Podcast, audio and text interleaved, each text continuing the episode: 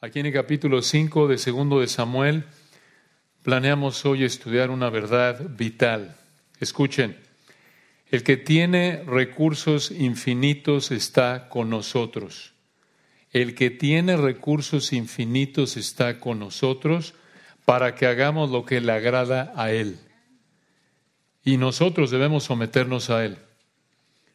El Señor tiene recursos infinitos, está con nosotros, está en nosotros nos capacita, nos fortalece para hacer lo que le agrada a Él y nosotros debemos someternos a Él. Aquí, en 2 de Samuel capítulo 5, en términos generales, vemos un hermoso ejemplo imperfecto de esa verdad. Porque aquí encontramos al rey David, el ancestro de nuestro amado Señor Jesucristo, el Hijo de David, dándonos el rey David un hermoso ejemplo imperfecto de la sumisión perfecta de nuestro amado Señor, el Hijo de David. Y recuerden que en esta sección de Segundo de Samuel vemos cómo el Señor estaba bendiciendo a David. Segundo de Samuel capítulo 5 es un capítulo muy importante porque presenta el fin de varios años de espera para que David llegara al trono como rey.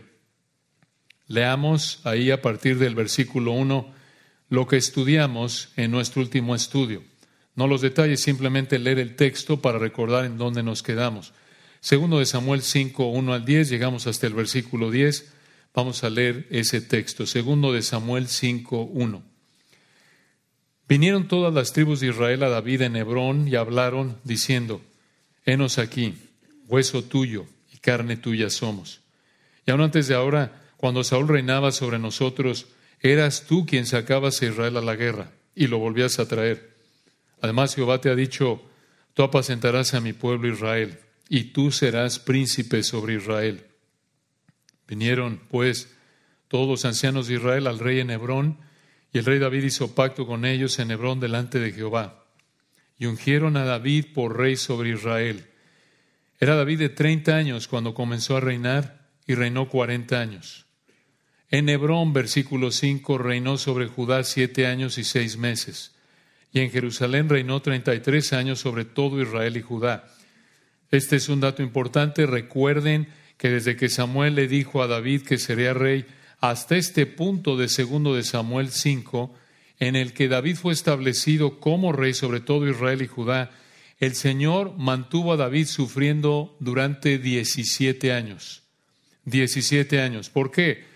Porque en 1 Samuel 16, Dios le dijo a David a través del profeta Samuel, tú vas a reinar. Y los siguientes diez años sufrió David bajo Saúl. Saúl lo quería matar. Cuando Saúl muere, siete años más ahora David sufrió bajo la hostilidad de Abner, el general de Saúl. Entonces, 17 años tuvo el Señor en espera a David. Le dijo, vas a reinar, pero no se imaginaba que iba a pasar 17 años en los que lo iba a tener, por así decirlo, en la escuela de sufrimiento hasta llevarlo al trono, aquí en segundo de Samuel 5.5. Y vean aquí, versículo 6, cómo el Señor lo bendijo, simplemente repasando. En el 5.6, entonces marchó el rey con sus hombres a Jerusalén contra los jebuseos que moraban en aquella tierra, los cuales hablaron a David, diciendo, tú no entrarás acá pues aún los ciegos y los cojos te echarán, queriendo decir, David no puede entrar acá. Pero David tomó la fortaleza de Sión, la cual es la ciudad de David. Y en el ocho dijo David aquel día, todo el que hiera a los jebuseos, suba por el canal y hiera a los cojos y ciegos aborrecidos del alma de David. Por esto se dijo, ciego ni cojo no entrará en la casa. Y David moró en la fortaleza y le puso por nombre la ciudad de David edificó alrededor desde Milo hacia adentro. Y David iba adelantando y engrandeciéndose y Jehová de los ejércitos estaba con él. Hasta ahí llegamos, prácticamente el versículo 10 es el versículo clave de este hermoso capítulo. Explica lo que el Señor hizo con David y la única razón por la que David tenía esa fuerza en su reino en este punto en su vida. Y recuerden, hemos dividido este capítulo en tres partes. Aquí encontramos tres acciones del Señor en el reino de David que te enseñan su coronación. Tres acciones del Señor en el reino de David que te enseñan su coronación. En primer lugar, vemos cómo el Señor entrega el reino en los versículos 1 al 5. En segundo lugar, vemos cómo el Señor confirma el reino en los versículos 6 al 12. Y finalmente, cómo el Señor guía el reino en los versículos 13 al 25. De nuevo, ya vimos la primera, ya vimos cómo el Señor entrega el reino en los versículos 1 al 5. Y la última vez de nuestro estudio en segundo de Samuel, comenzamos con la segunda y llegamos hasta el versículo 10. Estamos entonces en la segunda de tres acciones en las que hemos dividido este texto. La segunda le hemos titulado El Señor confirma el reino. El Señor confirma el reino, esto lo vemos en los versículos 6 al 12. Entonces regresemos al versículo 10, ahí nos quedamos, pero necesitamos estacionarnos aquí un momento porque este es, este es una bomba de texto, es muy rico tenemos que verlo de cerca. Versículo 10. Y David iba adelantando y engrandeciéndose. ¿Cómo vemos eso? En que llegó al trono y conquistó Jerusalén. Versículos 1 al 9. Y aquí viene la razón por la que en los versículos 1 al 9 David llegó al trono y conquistó Jerusalén. Al final del versículo 10, y Jehová, Dios de los ejércitos, estaba con él. Esta es una frase maravillosa. Aquí tienen ustedes la explicación de la fuerza de David como rey en este capítulo. De nuevo, vean esa frase al final del versículo 10.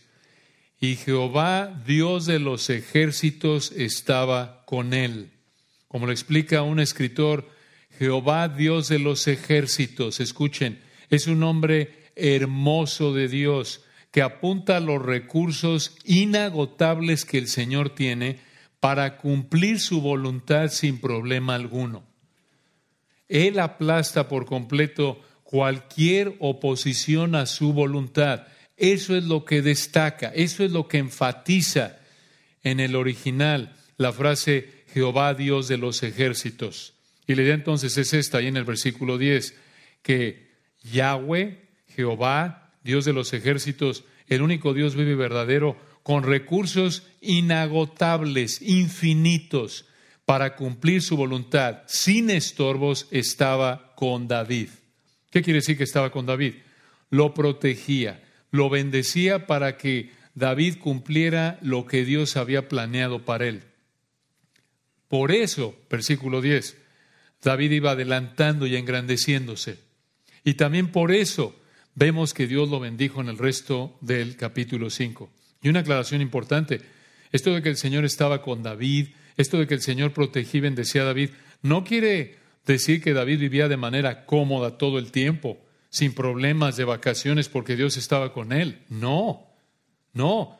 Recuerden, desde primero de Samuel capítulo 16, cuando Dios a través de Samuel lo ungió, lo designó, lo apartó, le dijo que iba a ser rey, desde primero de Samuel 16 vemos que Dios estuvo con David. Y allá en primero de Samuel 18, versículo 12, 14, 28, el Espíritu Santo repite que Dios estuvo con David. Ahí en primero de Samuel 18 es cuando Saúl empezó su trayectoria de 10 años de tratar de matar a David porque lo odiaba, porque lo envidiaba. Y a pesar de que David estaba con la vida en la cuerda floja porque el rey de Israel, Saúl, lo quería matar, el texto enfatiza que Dios estaba con él. Entonces, que Dios estuviera con David no quiere decir que David vivía sin problemas, como si estuviera de nuevo de vacaciones. Y lo mismo con varios a lo largo de la escritura. El Señor dijo que estuvo con Moisés, con Josué, con Jeremías, con Pablo. Y estos hombres enfrentaron dificultades y sufrimiento al cumplir la responsabilidad que el Señor les dio. No les puso en charola de plata las responsabilidades que tenían que cumplir estos hombres. Y es vital que entendamos esto, hermanos, porque es lo mismo con nosotros. El único que tiene recursos inagotables para hacer todo lo que quiera sin obstáculo alguno está con nosotros. De hecho, está en nosotros. Colosenses 1 dice, Cristo en vosotros la esperanza de gloria. Hebreos 13, 5 y 6 nos dice, no temeré lo que me pueda hacer el hombre, porque el Señor es mi ayudador. De hecho, como le estudiamos, recuerdan, con Josías, ahí en Juan 14 a detalle, hace algunos meses, la Trinidad vive en nosotros. Dices tú, la Trinidad, este ya está desvariando, está loco. ¿Dónde dice eso? Juan 14, 23. Escuchen, lo estudiamos a detalle. Si quieren repasarlo, escuchen los sermones de Josías. Juan 14, 23, el Señor dijo, el que me ama mi palabra guardará y escuchen, y mi Padre le amará y vendremos a Él y haremos morada con Él. El Padre, el Hijo, el Espíritu Santo vive en ti si eres un creyente genuino. Por eso en términos de seguridad y salvación dice Romanos 8, si Dios es por nosotros, ¿quién contra nosotros?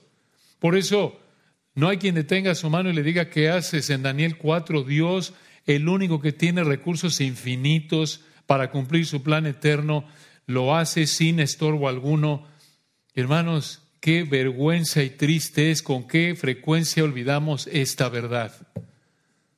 Si tan solo estuviéramos recordando constantemente frente a la tentación a afanarnos o a ceder a X o tal pecado, la Trinidad vive en mí.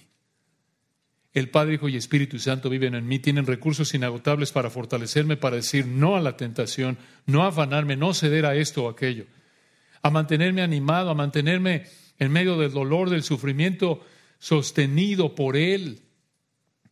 Si recordáramos esto, que por su gracia que nos ayude el Señor, luchamos obviamente por el pecado que mora en nosotros, los deseos pecaminosos que hay todavía en nosotros en este cuerpo de pecado, la facilidad con la que olvidamos estas verdades. Si estuviéramos conscientes, recordando estas verdades, sometiéndonos a ellas, estaríamos diciendo con David, Jehová es mi pastor, nada me faltará. Estoy tranquilo, no importa lo que pase, no importa lo que sienta. ¿Por qué? Porque Jehová, Dios de los ejércitos, el que tiene recursos infinitos para hacer su voluntad sin estorbos alguno, sin estorbo alguno en mi vida y en la vida de todo ser humano y en todo en su creación, está conmigo y en mí. Y me da la capacidad para hacer lo que Él me manda que haga. Entonces, tenemos que recordar esto y también recordar que esto no significa una vida cómoda y libre de sufrimiento, no. Porque como lo vemos con David y con tantos a lo largo de la Escritura, bástate mi gracia porque mi poder se perfecciona en tu debilidad. Al contrario, Dios nos coloca en situaciones de dificultad para que veamos una probada microscópica, infinitamente microscópica, del poder de aquel que tiene recursos inagotables al ver cómo nos sostiene, cómo nos fortalece para enfrentar situaciones que si no fuera por Él no podríamos enfrentar. Entonces, el hecho de que Dios esté contigo y en ti no quiere decir que vas a vivir una vida cómoda y libre de sufrimiento, no, pero sí quiere decir que en toda circunstancia Él te va a fortalecer para que seas fiel. ¿Por qué? Porque Él tiene recursos infinitos, inagotables y sin estorbo alguno, Él use sus recursos para que se cumpla su voluntad en tu vida y en la de todo aspecto de su creación. Nuestra responsabilidad es ser obedientes a su palabra. Lo vemos reflejado en David. Vean en el versículo 11 cómo el Señor siguió fortaleciendo el reino de David. Versículo 11. También Irán, rey de Tiro, envió embajadores a David y madera de cedro el cedro habría olido bien y habría sido resistente, y carpinteros y canteros para los muros, los cuales edificaron la casa de David. Prácticamente el rey Hiram le regaló su palacio a David. Y vean lo que David pensó. Versículo 12, esto es hermoso, vean esto en el 12. Y entendió David que Jehová le había confirmado por rey sobre Israel. Recuerden qué pasó antes. ¿Qué pasó antes? Fue coronado David, derrotó ahí a los jebuseos, ahí en los versículos 1 al 9 lo vimos. El rey de Irán, el rey Irán, versículo 11, el rey de Tiro, le regaló su palacio. Al ver esta bendición tras bendición David en su vida, ya está en el trono después de 17 años de espera. Ya conquistó Jerusalén. El rey de Tiro le regaló su palacio. ¿Qué concluyó David? Versículo 12 Entendió David que Jehová le había confirmado por rey sobre Israel y que había engrandecido su reino, escuchen esto, por amor de su pueblo Israel o por causa de su pueblo Israel. Aquí, hermanos, David demostró un entendimiento espiritual correcto, ejemplar. David no dijo, hombre, ahora sí, ahora sí voy a engrandecer, ahora sí me voy a comprar un palacio allá donde quería yo y el otro palacio allá, unos caballitos ya me hacían falta. Yo digo, he estado 17 años aquí sufriendo, ya era hora. No, no, no. Él entendió, versículo 12, que el Señor había engrandecido su reino por amor, no de David, no por causa de David, sino por causa de Israel, el pueblo del Señor. Aquí David se vio correctamente, escuchen, no como un contenedor en donde debían mantenerse almacenadas esas bendiciones temporales, no. David se vio como un instrumento, como un canal escogido que Dios estaba usando para el bienestar de la nación de Israel. Esa es la perspectiva correcta. Esa es la manera correcta de vernos a nosotros mismos. Lo reiteran las escrituras. Somos instrumentos que Dios usa para el bienestar de su pueblo, para alcanzar a los escogidos mediante el Evangelio y para edificar a sus escogidos salvos. Esto es su iglesia. Si Dios te ha dado vida, salud, privilegios, te ha dado el privilegio de prepararte aquí o allá, tener un trabajo, dinero, patrimonio, no es para decir, ¿y ahora? ¿Ahora dónde nos compramos otra casa, mi reina? Pues ya tenemos aquí en París, en Tokio, ¿dónde más te gustaría? Pues hay que comprarnos un cine. No, Señor, ¿cómo quieres que use esto que me das? No está mal disfrutar de las bendiciones que Dios te da, no. Lo que está mal es no darle prioridad a verte como instrumento y decir, Señor, me has dado mucho. ¿Para qué? ¿Cómo quieres que lo use? ¿Cómo puedo administrarlo de la mejor manera para contribuir, para ser un instrumento en la extensión de tu reino? Esta semana tuvimos ahí el privilegio de estar en una reunión de Masters Academy, de esta organización, recuerdan, donde hay egresados de Master Seminary, escuelas que preparan a pastores en todo el mundo.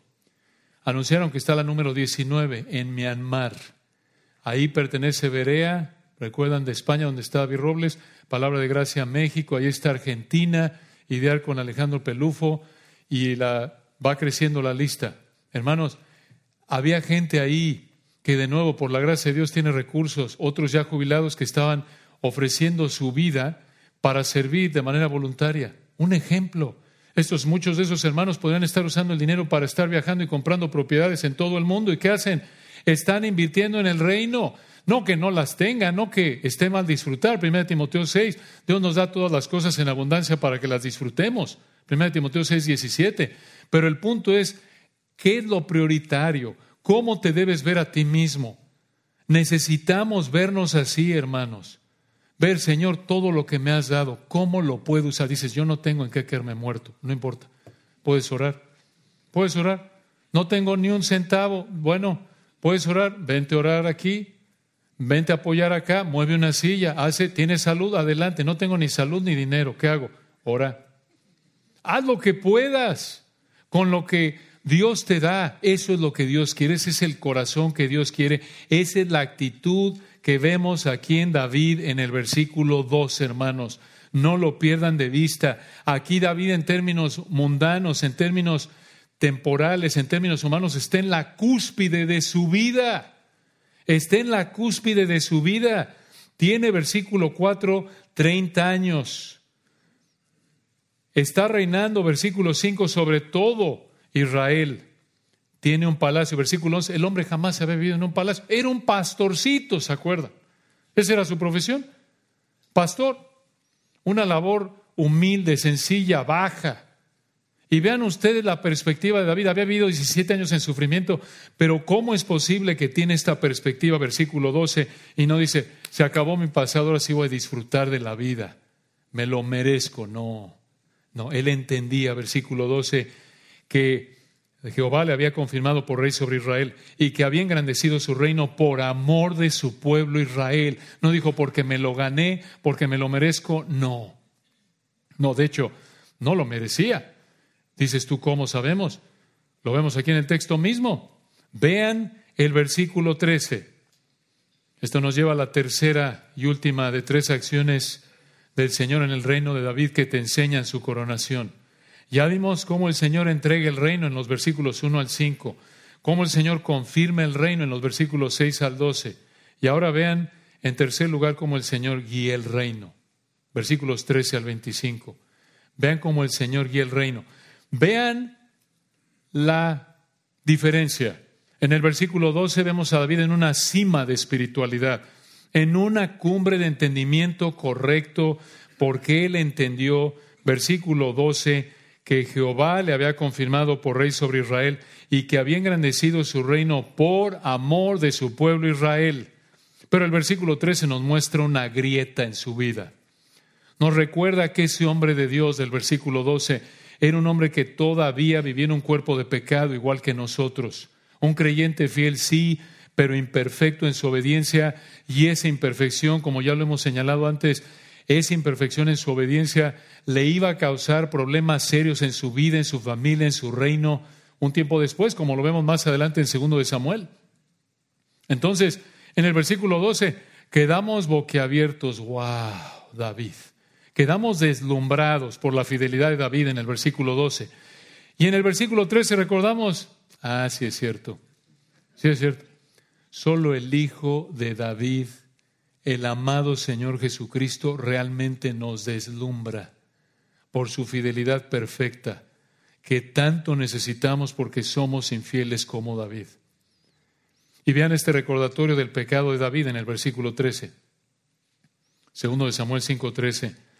Y tomó David más concubinas, recuerden las concubinas eran, digamos, esposas de segundo nivel, en el 13 tomó David más concubinas y mujeres de Jerusalén después que vino de Hebrón.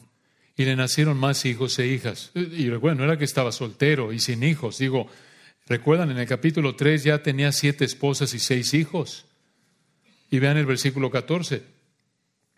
Estos son los nombres de los que le nacieron en Jerusalén. Samúa, Sobab, Natán, Salomón. En el 15, Ibar, Elisúa, Nefeg, Jafía. Y en el 16, Elisama, Eliada y Elifelet. En total, según segundo de Samuel capítulo 11, segundo de Samuel 15 y primero de Crónicas 3, tuvo por lo menos diez concubinas y nueve esposas. En total, son esposas las concubinas de segundo nivel, pero sumándolas, 19 esposas y 21 hijos e hijas, sin contar los hijos de las concubinas. Diecinueve esposas y veintiún hijos e hijas, más los que se añadieron de las concubinas. Ahora, hermanos, es verdad que todo hijo es una bendición del Señor. Como dice el Salmo 127, 3, herencia de Jehová son los hijos, cosa de estima el fruto del vientre, son un regalo del Señor. Desde ese punto de vista, el Señor bendijo a David con muchos hijos. Pero David pecó al violar el diseño de Dios para el matrimonio entre un hombre y una mujer de por vida. Él sabía que Dios dijo, dejará el hombre a su padre y a su madre y se unirá a su mujer. Dios creó a dos, Adán y Eva, no creó Adán a Eva, Adriana, Estela, Juanita, Martita, no. No, hermanos, uno, varón y hembra los creó. Y David lo sabía, su hijo Salomón lo sabía, lo vemos en Proverbios 5, su hijo Salomón le dijo a su hijo, eh, deleítate, regocíjate en la mujer de tu juventud, no en las mujeres. Él sabía, él pecó, David pecó al violar el diseño de Dios para el matrimonio entre un hombre y una mujer de por vida. Pecó con su poligamia, su fornicación, su adulterio, al tener todas estas esposas y concubinas. Y tal como lo vemos con todos los que hicieron esto en la Biblia, David también enfrentó muchos problemas debido a su pecado en esta área y otras más. ¿Recuerdan? Vemos una ilustración de esto en esas rivalidades en Génesis con Abraham, Jacob, sus mujeres e hijos. ¿Se acuerdan ahí? Oye, me toca hoy el marido. Te tocó a ti anoche. Hermanos. De hecho, todos los hijos, y lo vemos en Génesis, todos los hijos de las esposas de David habrían tenido derecho al trono y a la herencia de David. Pero los hijos de las concubinas no tenían derecho a la herencia de David. Imagínense la tentación para todas esas mujeres, esposas y concubinas e hijos, a pecar de celos, envidias y demás pecados. Y vemos una muestra de esto más adelante en segundo de Samuel y en primero de Reyes. Además, como lo explicamos en segundo de Samuel capítulo 3, como rey, David desobedeció Deuteronomio 17, 17. ¿Recuerdan? Porque Deuteronomio 17, 17 prohibía el Señor que un rey israelita tomara para sí muchas mujeres, que no confiara en alianzas políticas porque se casaban con mujeres que eran hijas de reyes. Y sí, David se casó con varias hijas de hombres importantes, pero también parece que la lujuria contribuyó a que David hiciera esto de tomar muchas mujeres para sí, no solo el buscar depender de manera pecaminosa de alianzas políticas. ¿Por qué decimos esto? Porque el texto no nos dice que fueron hijas de reyes con las que se casó todas ellas. En otras palabras, no se casó con todas porque eran princesas. Algunas sí. Y David no estaba ciego y aparentemente no tenía mal gusto. ¿Por qué decimos eso? Lo vemos en que se casó con Mical. Mical era hija del hombre más guapo en Israel, Saúl. ¿Se acuerdan? Quizás, no sabemos, Mical heredó algo de la genética del papá y era muy guapa. Y es interesante ver que años después, primero de Samuel 25, se casó con otra mujer que era muy guapa, Abigail. Y recuerden que seis capítulos después, segundo de Samuel 11, se casó con una mujer, adulteró antes, con una mujer que dice el texto que era muy guapa, Betsabé. Entonces, todo esto nos lleva a pensar que probablemente David tuvo tantas esposas en parte por razones de lujuria. Y escuchen, en medio de esto, vemos un rayo deslumbrante de la gracia soberana de Dios. Dices tú, ¿por qué? Porque estos pecados de David confirman que no merecía ser el rey de la nación escogida por el Santo de Israel. ¿Se dan cuenta? Pero Dios en su gracia soberana escogió a David, a pesar de que David era un pecador, igual que cualquiera de nosotros. Ahora, cuidado, el pecado de David no nos debe motivar a justificar nuestro pecado y usar la gracia de Dios de manera perversa, como dice Romanos 6.1. ¿Pecaremos para que la gracia abunde? De ninguna manera, no. No, al contrario, su pecado nos debe alertar contra la terrible realidad de que la carne es débil, sumamente débil. Vean qué advertencia vemos otra vez en David que un hombre conforme al corazón de Dios como David, un creyente que amaba a Dios como David, un escritor de tantos salmos como David, pecar al tener más de una esposa. Qué advertencia. Tenemos que tomar medidas drásticas contra la tentación para evitar la tentación por el poder del Espíritu mediante la palabra. Esto es serio, hermanos. Jamás llegues al punto de decir, a mí ya no me afecta eso. No. El que piense estar firme, mire que no caiga. Y vean en el versículo 17, volvemos a inhalar una brisa de aire fresco de santidad, por así decirlo, al ver cómo el Señor guió a David y David obedeció al Señor. Aquí en el 17 vuelven a aparecer los filisteos, pero ahora quieren matar a David. En el 17, recuerden que David había trabajado con los filisteos, mintiéndoles, diciendo que podía trabajar con ellos y otros detalles que vimos al final de primero de Samuel, les mintió, engañó a Aquís y aquí vuelven a aparecer los filisteos, quizás contribuyó esa mentira del pasado, pero no sabemos a detalle, no sabemos realmente porque el texto no lo indica, pero vean en el 17, segundo de Samuel 5, 17,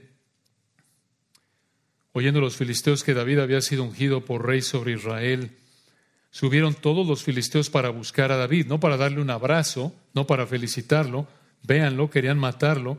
Y en el 17 al final, cuando David lo oyó, descendió a la fortaleza. La fortaleza se refiere a Jerusalén, por lo que vemos en el versículo 9. Y vean el 18, segundo de Samuel 5, 18. Y vinieron los filisteos y se extendieron por el valle de Refaim. Este valle estaba al suroeste, abajo a la izquierda de Jerusalén y vean esto, hermanos, esto es hermoso en el 19. Segundo de Samuel 5, 19. Entonces consultó David a Jehová, diciendo, ¿iré contra los filisteos? ¿los entregarás en mi mano? Y Jehová respondió a David, ve, porque ciertamente entregaré a los filisteos en tu mano. Aquí no dice cómo consultó David al Señor, no dice cómo le respondió el Señor, quizás con el efod del sumo sacerdote, como en 1 Samuel 37 y 8, pero lo importante aquí es que David demostró dependencia del Señor en este punto al buscar la guía del Señor.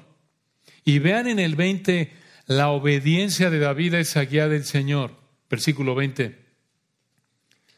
Y vino David a Baal Perasim, y allí los venció David, y dijo, Quebrantó Jehová mis enemigos delante de mí, como corriente impetuosa. Por esto llamó el nombre de aquel lugar Baal Perasim. Observen cómo David correctamente reconoció que ganó esta batalla. Escuchen, por lo que hizo el Señor, dio la gloria al Señor. Así es en todo lo que hacemos, como dice 1 Corintios 4, 7. Si podemos disfrutar de una bendición temporal, es porque nuestro amado Señor en su gracia lo ha hecho posible. Recuerden, si Jehová no edificare la casa, en vano trabajan los que le edifican. Salmo 127, 1. Y vean en el 21, vean otro acierto que tuvo David aquí. Vean otra acción ejemplar. Segundo de Samuel 5, 21 y dejaron allí sus ídolos. Y David y sus hombres los quemaron, no, los llevaron. Esto es precisamente lo que el Señor mandó que hicieran los israelitas allá en Deuteronomio 7, 5 y 25. Deuteronomio 7, 5 y 25. Aquí por la gracia de Dios, David y sus soldados fueron fieles al Señor. Y vean el 22. Y en el 22 los filisteos volvieron a venir y se extendieron en el valle de Refaim y consultando en el 23 David a Jehová, él le respondió, no subas, sino rodéalos. Y vendrás ellos enfrente de las balsameras, esto es, los árboles de bálsamo. Tenían que rodearlos y salir por atrás de ellos, pero tenían que esperar una señal para saber cuándo atacar. Vean el 24.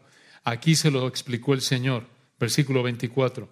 Y cuando oiga ruido como de marcha por las copas de las balsameras, quizás un viento que el Señor causó para sacudir estos árboles, entonces te moverás, porque Jehová saldrá delante de ti a herir el campamento de los filisteos. Y 25, David lo hizo así, como Jehová se lo había mandado, e hirió a los filisteos desde Jeba hasta llegar a Geser. Observen algo importante. El Señor pudo haber pulverizado a los filisteos de manera directa, milagrosa. Pero le dio a David una estrategia de batalla. Tenía que rodearlos, salir por atrás después de que oyera el ruido de los árboles. Y David obedeció y el Señor derrotó a los filisteos. Y de esta manera, escuchen, David demostró su dependencia, su sumisión obediente en el Señor y el Señor habría fortalecido la fe de David. ¿Cómo? Porque David vio que el Señor honró la obediencia de David conforme el Señor peleó por David e Israel. Y esto es importante. Hermanos, aquí hay una diferencia enorme, como lo marca un escritor, entre David y los israelitas que pidieron a Samuel un rey. ¿Se acuerdan? Allá en primero de Samuel 8:20, en primero de Samuel 8:20, esos israelitas pidieron un rey humano que peleara sus batallas, como el resto de las naciones. Pero en el reino de David, el Señor fue el que peleaba sus batallas. ¿Cómo? A través de la dependencia de David del Señor. David buscaba la guía del Señor y obedecía la guía del Señor.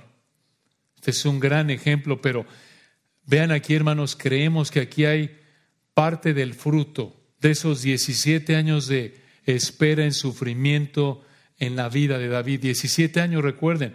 1 Samuel 16, vas a ser rey. 17 años después, segundo de Samuel 5, fue rey. Dices tú, ¿cómo? ¿Cómo está relacionado esto? Así creemos. Después de 17 años de sufrir David, vemos aquí cómo dependió del Señor, obedeció al Señor. Creemos que eso lo aprendió en parte a lo largo de esos 17 años. Y lo vemos reflejado en los salmos. Es una gran lección. Con frecuencia el Señor nos ayuda, nos fortalece, nos enseña a depender de Él y obedecerlo a través del sufrimiento. Bástate mi gracia otra vez porque mi poder se perfecciona en la debilidad. Tres veces he rogado al Señor que lo quite de mí, segundo de Corintios, segunda de Corintios 12, ¿recuerdan?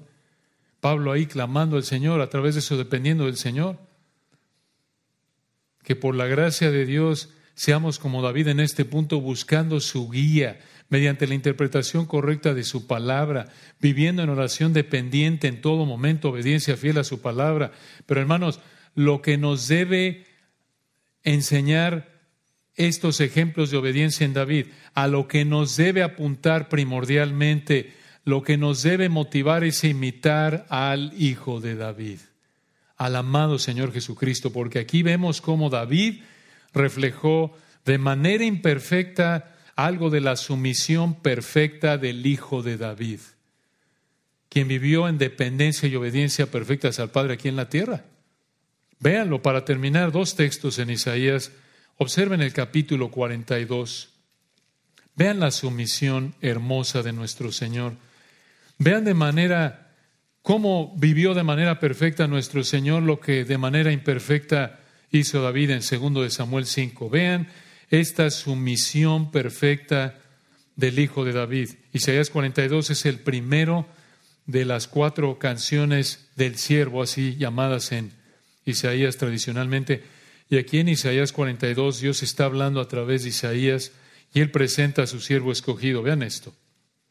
Isaías 42, 1. He aquí. En el hebreo esto enfatiza lo que viene. Aquí Dios le presentó a esta audiencia israelita, quien escribió Isaías, les dijo, he aquí, miren, atención a lo que viene. ¿Qué? Versículo 1, he aquí mi siervo.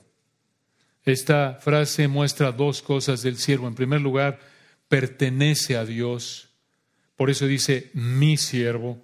Él pertenece a Dios, es propiedad de Dios y en segundo lugar, tiene una relación con Dios. En segundo lugar, Él sirve a Dios. Por eso dice mi siervo. Eso habla de su sumisión.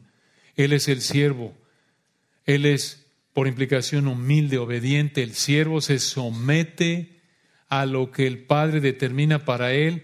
Y vean, hermanos, versículo 1, otro indicador aquí en el 1, Isaías 42, de la sumisión perfecta del Hijo de David, el amado Señor Jesucristo. Dice Isaías 42, 1, He aquí mi siervo, yo le sostendré. Esto es, yo le apoyaré, yo le fortaleceré.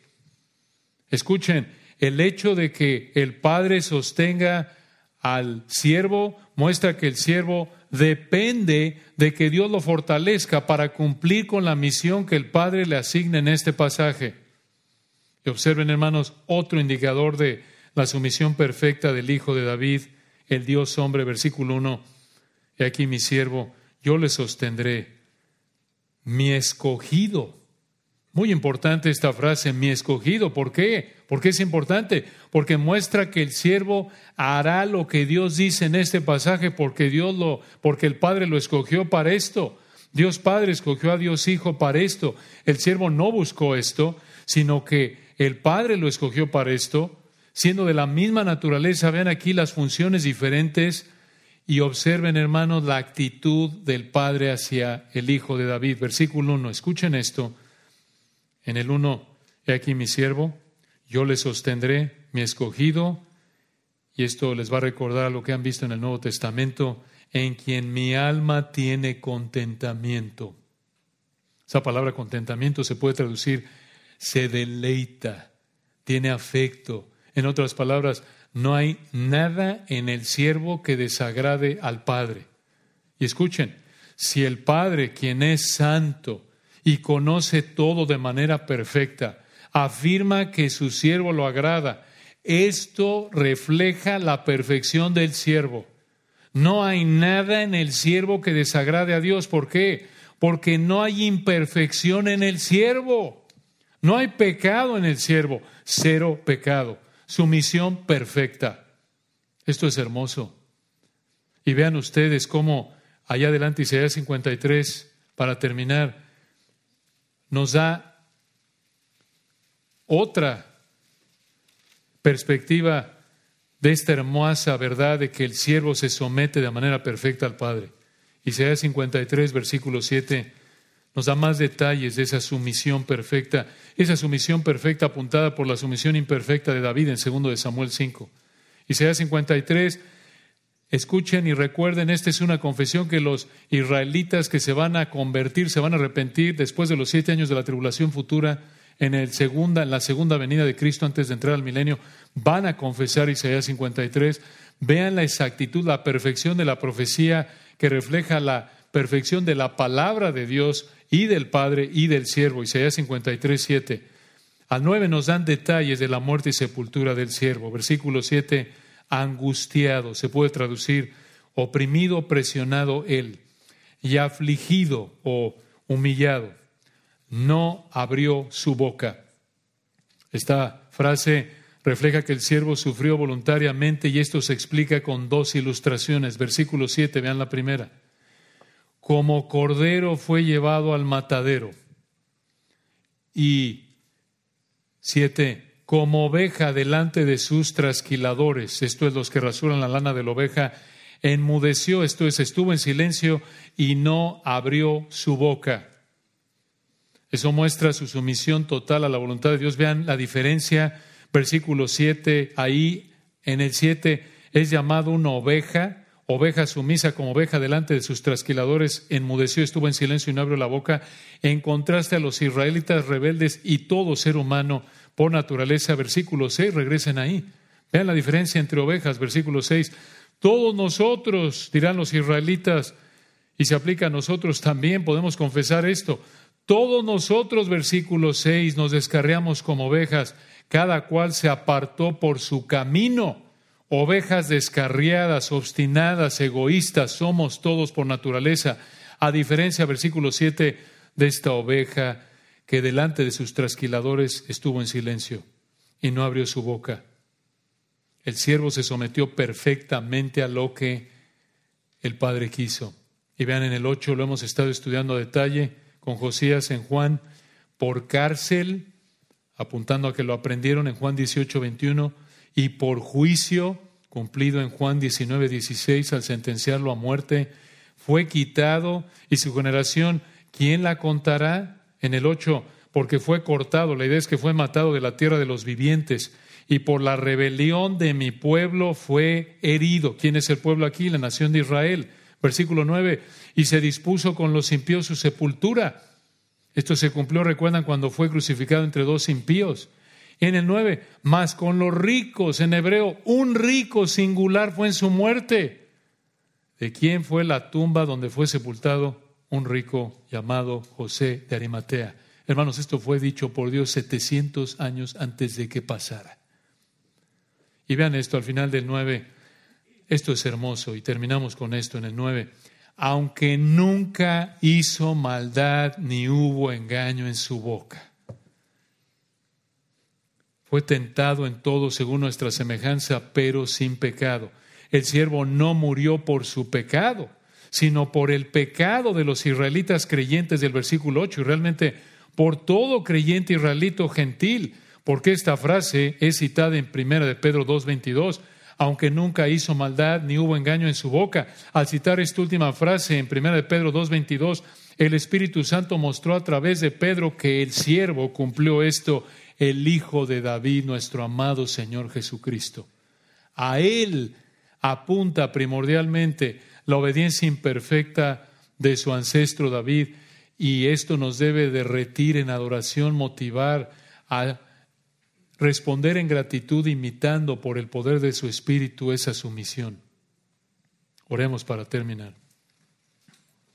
Bendito Señor, gracias. Gracias porque tú como cordero llevado al matadero no abriste tu boca. Tú nunca hiciste maldad ni hubo engaño en tu boca. Gracias porque tú eres el siervo justo que murió por nosotros, los injustos, los que creemos en ti para salvarnos del infierno eterno que merecemos y del amor y la esclavitud al pecado. Oramos porque si alguien en esta mañana sigue viviendo como una oveja descarriada, haciendo lo que quiere, que tu espíritu le haga entender, Padre, que no hay, no puede vivir engañándose. La satisfacción temporal que disfruta del pecado no satisface y va a terminar recibiendo lo que merece su pecado juicio eterno en el infierno. haz de entender tu amor, haz de entender que tú, nuestro amado Señor, el que nunca, en quien nunca se halló maldad, ni hubo engaño en tu boca, tú has entregado tu vida perfecta en la cruz para pagar el castigo por el pecado de los que creen en ti y resucitaste después de ser sepultado.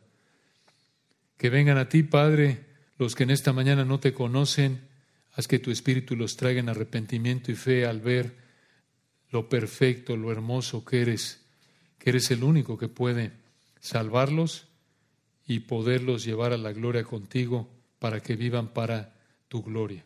En Cristo Jesús. Amén.